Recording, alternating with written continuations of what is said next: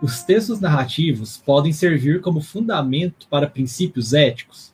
Muitos querem retirar princípios políticos da Bíblia recorrem a textos narrativos. Quais são as possibilidades e os limites desse tipo de abordagem hermenêutica? Tá, são, aí tem um exemplo, tem uma pergunta e um exemplo, né? Vamos começar pelo exemplo, né? O exemplo de é, política e escritura, né? É, primeiro que o cristão tem que ser ateu político, né? É, eu acho que quando me perguntam, na verdade, sobre ah, qual ideologia você se identifica mais, eu falar de político ou sou ateu.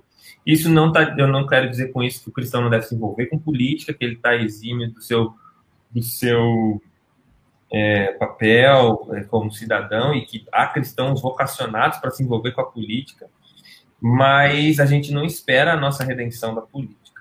É, então, pastores, às vezes, que utilizam-se de textos narrativos para tirar princípios políticos, eles incorrem no, no, grande erro da incoerência, porque eles não conseguirão é, exaurir é, o texto bíblico e criar uma ideologia a partir do texto bíblico, ou, ou tentar articular uma ideologia dentro do texto bíblico utilizando narrativa. Porque ele pode dizer assim: olha só, um político ele precisa ser como Salomão foi nesse sentido aqui. Olha só como Salomão foi reto e sábio. Olha, ele tentou dividir aqui o filho com as mulheres e olha como ele resolveu essa situação, né? Então a gente fica tentando é, é, tirar de texto narrativo essas, esse tipo de princípio ético, né?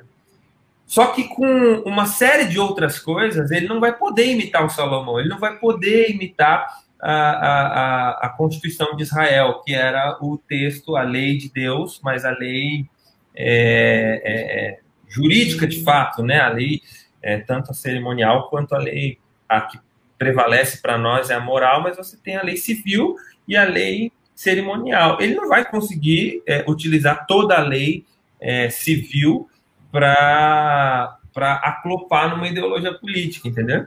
Então, primeiro de tudo, é, o sujeito que tenta fazer isso, ele é incoerente, porque ele vai estar tá selecionando coisas da escritura. É... E o maior erro não é esse. O maior erro, é, é, essa pergunta tem muito a ver com aquela outra que a gente já respondeu, que é tirar princípios morais e éticos de passagens narrativas. A gente precisa entender o que, como aquela narrativa está colocada dentro da, da, da narrativa maior, que é a narrativa da redenção, ok? E não apenas se Deus aprova ou desaprova determinadas condutas, mas se isso estava prescrito por Deus e por qual motivo também. Então, eu não acho saudável quando a gente olha para algumas narrativas e tira princípios éticos das narrativas em si. A gente tem que entender o que, que teologicamente essa narrativa está comunicando para nós. E aí sim a gente pode tirar princípios éticos, morais e inclusive políticos. Né? Eu não seria caiperiano aqui se eu dissesse que Jesus ou a Escritura não tem nada a dizer sobre política.